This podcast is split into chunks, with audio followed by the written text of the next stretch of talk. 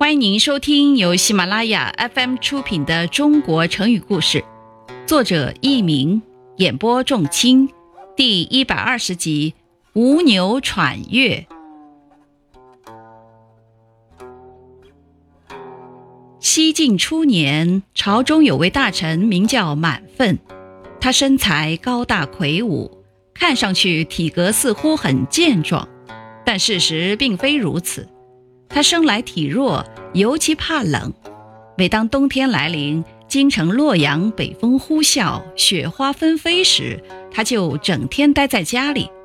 在这些寒冷的日子里，他住的屋子不但门窗关得严严实实，而且还要挂上厚厚的帘幕。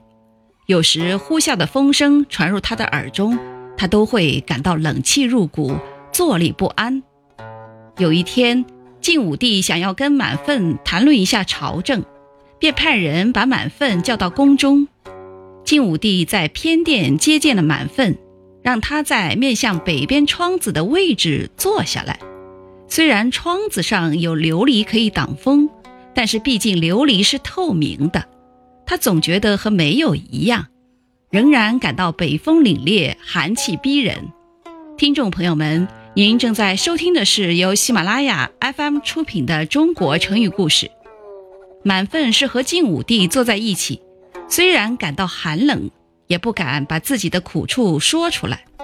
晋武帝见他表情难受，知道他可能是怕风的缘故，就笑着问道：“你为什么这样怕风啊？”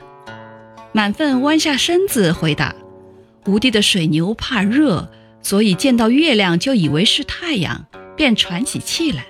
臣一向怕冷，见了寒风就像无牛喘月一样，会冷得发抖。晋武帝听了，哈哈大笑。在我国古代，江淮一带属于吴地，这里的水牛被称为吴牛。水牛怕热，喜欢泡在水里。到了晚上，水牛看见了月亮，误以为是太阳，便吓得大喘起来。后来人们把“无牛喘月”作为成语，比喻因为疑心而感到害怕。听众朋友们，本集播讲完毕，感谢您的收听，再会。